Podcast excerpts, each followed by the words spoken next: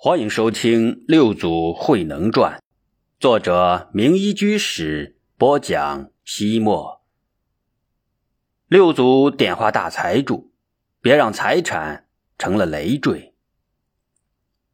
自从六祖慧能在曹溪竖起顿悟成佛的大旗，许多弟子在他的启发之下，当下开悟，犹如越过龙门的鲤鱼，遨游天海，吞云拨雾，毫不潇洒。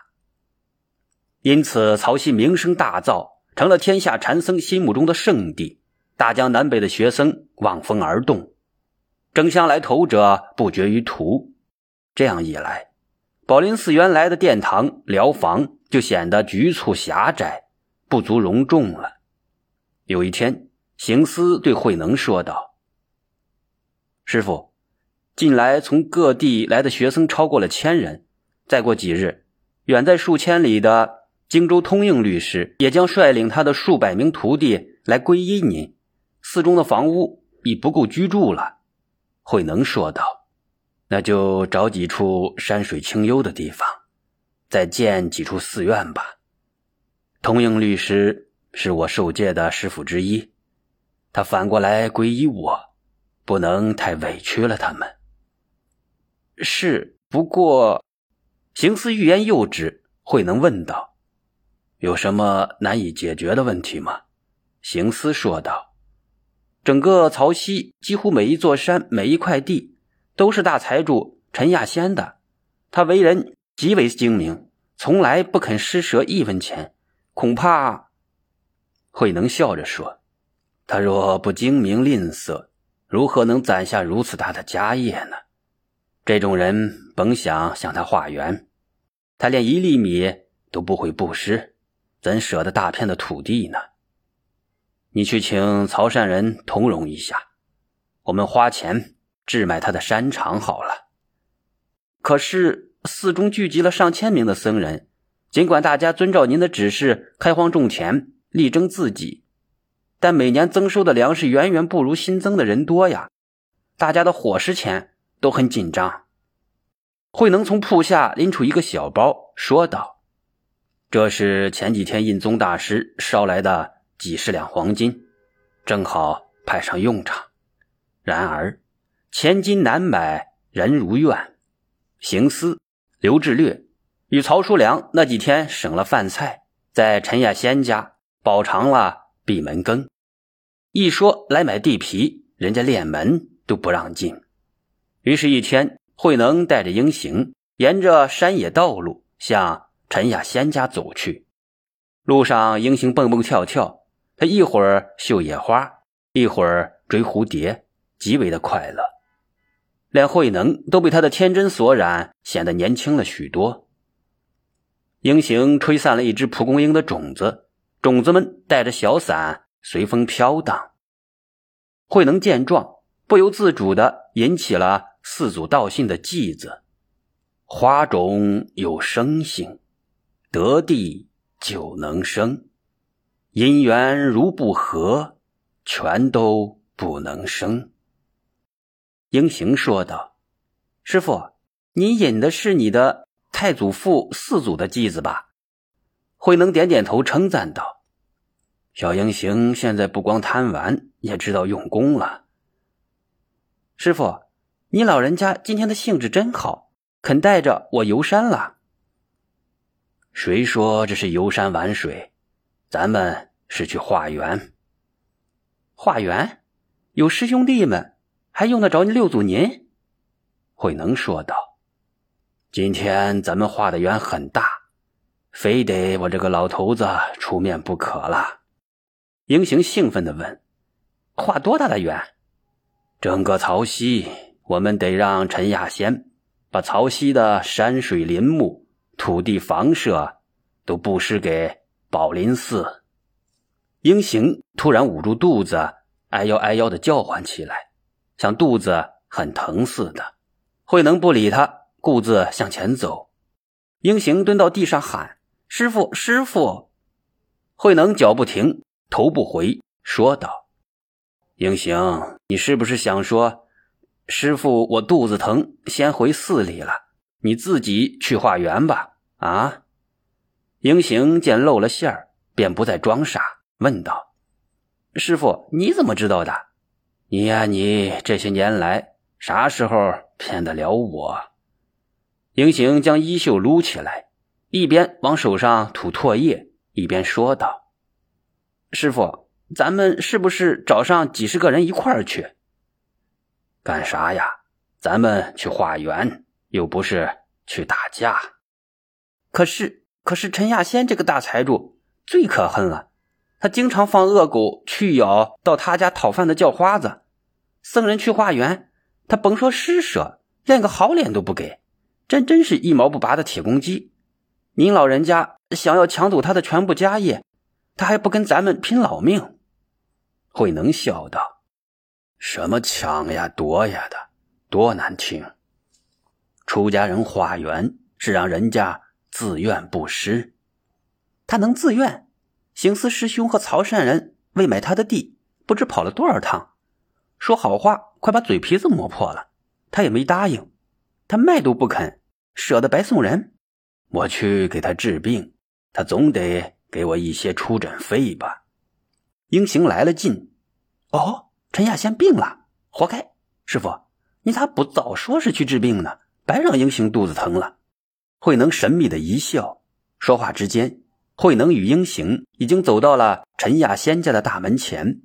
既然宝林寺的六祖亲自出了面，尽管一百个不情愿，陈亚仙。也不得不将他们让到了客厅。丫鬟上过茶后，陈雅仙开门见山的说：“大师亲登寒舍，一定也是为了置地而来。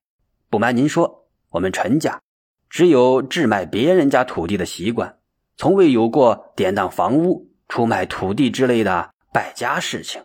所以，英雄毫不客气的打断他说：‘你别狗眼看人低，我师傅。’”是来给你看病的。陈亚仙大笑道：“啊，哈哈，我有病，小师傅，你没发高烧吧？你才发高烧呢，没有发高烧，你怎么说胡话？我有病，你看我像有病吗？”英行望望陈雅仙，他红光满面，中气十足，确实不像有病的样子。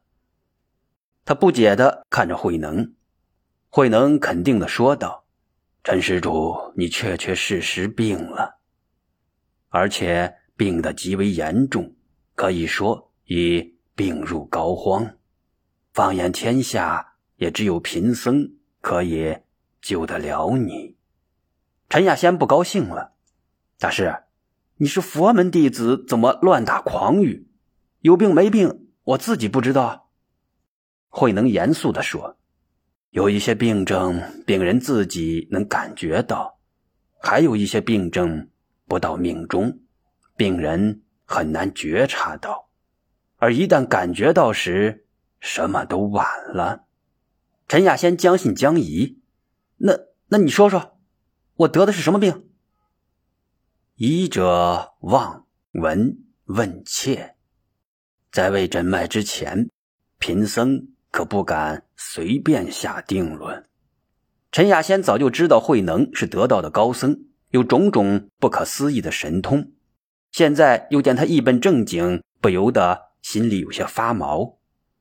慧能却不着急，他打量着陈亚仙家豪华非凡的客厅，观看博古架上的陈列的琳琅满目的珠宝，漫不经心地说道：“陈施主真是家大业大。”富可敌国呀！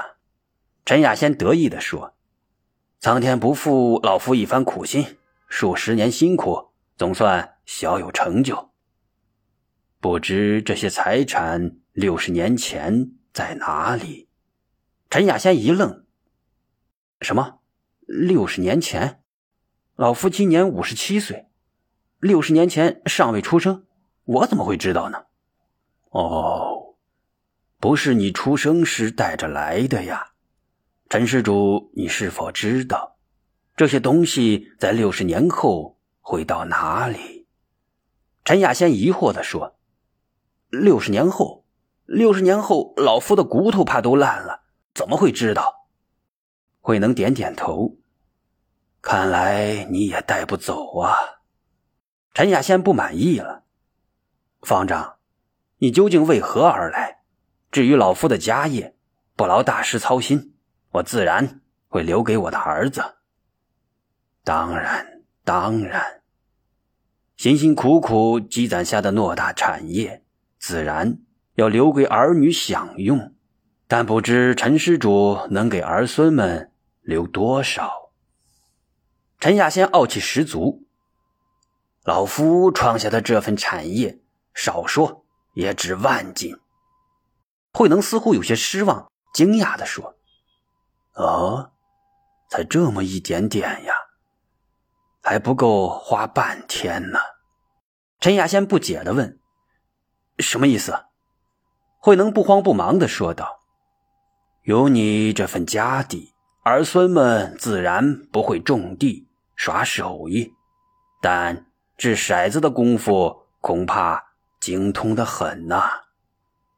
陈亚仙尴尬的笑笑，慧能继续说：“孩子们玩耍时，为了提高兴趣、找乐子，每次押上一两银子不算多吧？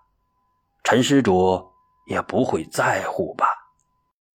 陈亚仙故作大方：“老夫之所以积攒下这份家业，就是留给儿孙们的。”只要他们高兴，我就高兴。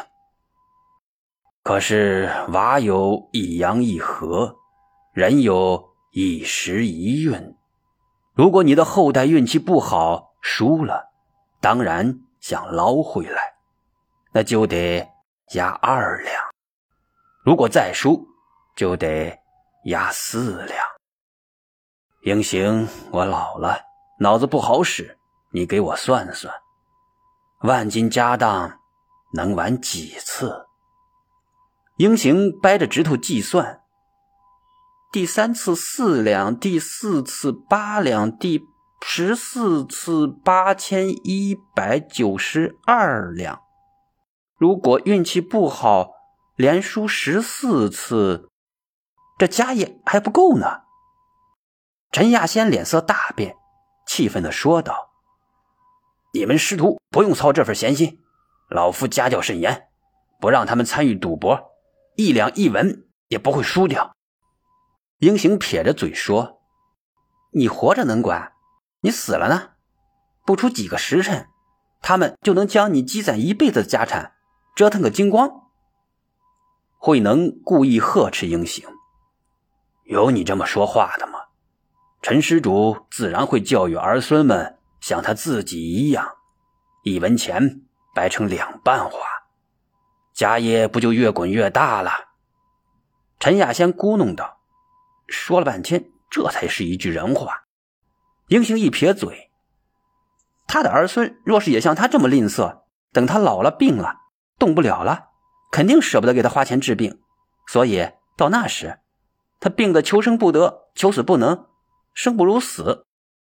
而他死后。”儿孙又不肯给他花钱治葬，于是他就变成了穷鬼、恶鬼、讨饭鬼。英行，不许胡说！陈亚仙却垂头不语，不知默默想些什么。